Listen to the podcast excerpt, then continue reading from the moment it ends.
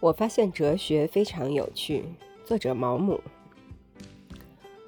库诺·费舍引领我迈进哲学世界。我曾在海德堡听过他的讲座，他的名气非常大。那个冬天，他的系列讲座的主题便是叔本华。当时去听讲座的人非常多，所以要是想占一个好位子，必须得早去排队。库诺费舍衣着整洁，个头不高，身材略胖，脑袋圆圆的，一头白发梳得齐整，脸色微红。他的眼睛不大，目光却机智而闪耀。他的塌鼻子很有趣，就像是被人猛击过一般。你可能更觉得他像一个年事已高的职业拳击手，而不是一位哲学家。他是一个很幽默的人。他曾写过一本关于如何说话风趣的书，当时我恰好在读的他的那部作品，但现在书里的内容我几乎忘得差不多了。每每他在讲座中开玩笑的时候，台下的学生们便会哄堂大笑。他声音洪亮，做起演讲来生动鲜活，让人印象深刻，感染力十足。我当时还太年轻、太无知，所以对他说的许多东西都不大理解。但我清晰地记住了叔本华那怪异而独特的性格，同时模糊地体会到叔本华的哲学体系的生动和浪漫的特质。时隔多年，我不太想对此做什么评价，但我想说一点。库诺费舍将有关哲学的讲座看作一项艺术活动，而不是对哲学所做的一种严谨讲解。自那之后，我便阅读了许多有关哲学的著作。我发现哲学非常有趣。对于将阅读视作生活需求和一种愉悦的人来说，在众多的阅读素材中，哲学的确是最变化多端的、最丰富的。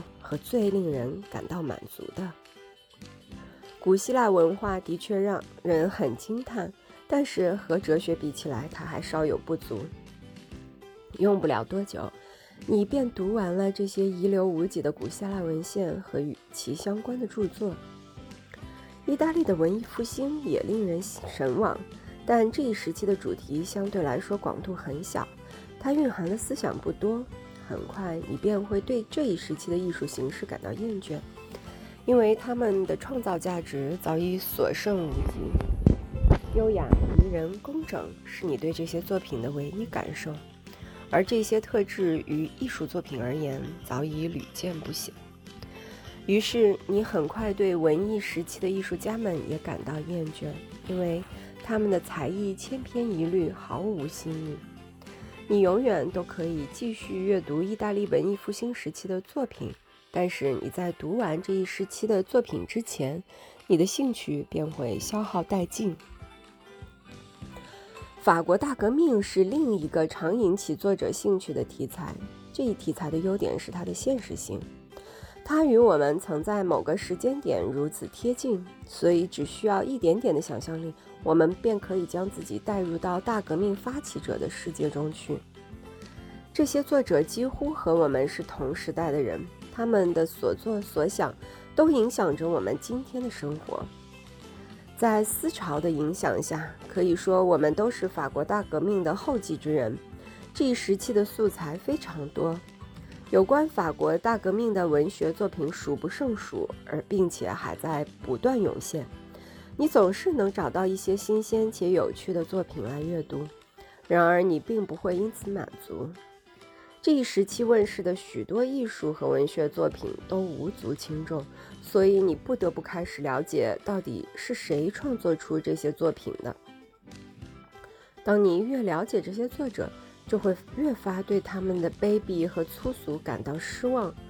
若将世界的历史比作一个舞台，那么，法国大革命毫无疑问是一出大剧。然而，这出剧的演员们却表演得不大好，真是遗憾。所以到最后，你只得带着淡淡的厌弃、厌恶放弃了它。然而，哲学作品不会让你失望。在这类作品中，你永远都望不到边界，它就像人类的灵魂一样多样。这类作品很伟大，他所探讨的问题几乎涉及知识的各个领域。它涉及宇宙、神明和永生、人类理智的属性、生命的终结和归处、人类的力量和局限等等。人们在这晦暗而神秘的世界上前行，总是被不同的问题所困扰。如果哲学不能帮助这些人解惑的话，那么他也会以幽默的方式说服他们安于自身的无知。哲学教会人们退守为安，也教会人们砥砺前行。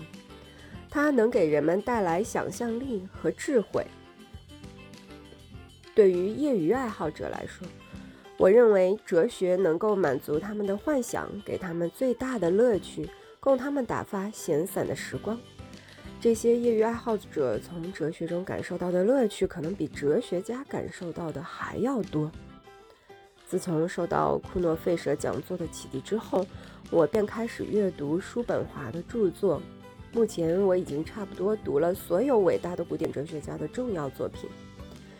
尽管书中有许多地方我不甚明白，甚至我实际理解的程度还达不到我自己以为理解的，但在读这些作品时，我仍兴趣盎然。黑格尔是唯一一个让我觉得其作品无聊的哲学家，然而毫无疑问，这是我的问题。他在19世纪对哲学思想的影响就足以说明他的重要性。我发现他的作品有些啰嗦。也实在受不了他在书中的文字戏法。也许我是因为叔本华对黑黑格尔的批判，才对后者有了偏见。对于柏拉图及其之后的哲学家，我一个接一个阅读他们的作品，就像愉快的畅游在未知世界。我并不是批判性的阅读，而是像我读小说一样，寻求刺激和愉悦。我对人性极感兴趣，不同的作者以他们的自我揭示供我审视，这给予我莫大的乐趣。在每一种哲学理论的背后，我看到每一个哲学家个人的特质，他身上的高贵品格让我崇敬，他的某些怪异之处也让我觉得十分有趣。当我追寻普罗提诺头晕目眩地从一个又一个孤寂的哲学世界中穿行时，我是如此的欣喜和愉悦。我因笛卡尔的语言之简洁为他折服，尽管我知道他在合理前提下给出了荒谬的结论。阅读笛卡尔的作品，就像在澄澈见底的湖中游泳，那晶莹剔透的湖水看起来如此清澈。我认为。初读斯宾诺莎的作品是我人生中最重要的阅读体验之一。他的作品让我心中有一种庄严而欢欣的感觉，就像仰望一座连绵巍峨的山脉。当我开始读英国哲学家的作品时，我的心中带着一点偏见，因为我曾在德国了解到，除了休谟之外，这些英国哲学家都不值一一提。休谟之所以重要，是因为德国哲学家康德曾经驳斥过他的观点，这让我印象很深。我发现这些人除了是哲学家之外，也是罕见的优秀的作家。尽管他们不是伟大的思想家，这一点我也没资格去评判，但是他们的确是很勇于探索的人。在我看来，绝大多数人在读到霍布斯的《利维坦》的时候，都会被作者那简单直率的英国作风所吸引。当然，每个人在读到贝克莱的《海拉斯与菲洛诺斯哲学对话三篇》的时候，也会沉醉在大主教的魅力之中。尽管康德可能真的驳倒过休谟的哲学理论，但是我认为休谟将哲学作品写得这般雅致清晰。也是十分难得的，包括洛克在内，他们所有人都将英语运用得如此之好，以至于后来研习文风的学生只好只能好好向他们学习了。每当我开始写小说之前，我就会再读一遍坎代德，这样一来，我心中便知道明朗、优雅、风趣的语言该是什么样了。在我看来，今日的英国哲学家们在写作前，不妨都去看一看休谟的《人性论》，因为现在的他们并非总是有出色的作品，也许是他们的想法要比前人更加微妙，所以他们不得不自己创造出一个术语来表达自己的意思。但这样做是很危险的。如果这些哲学家在阐述一些和所有懂得思考的人密切相关的问题时，只能使用自创的术语，而无法让所有读者都理解清楚，这多么令人遗憾啊！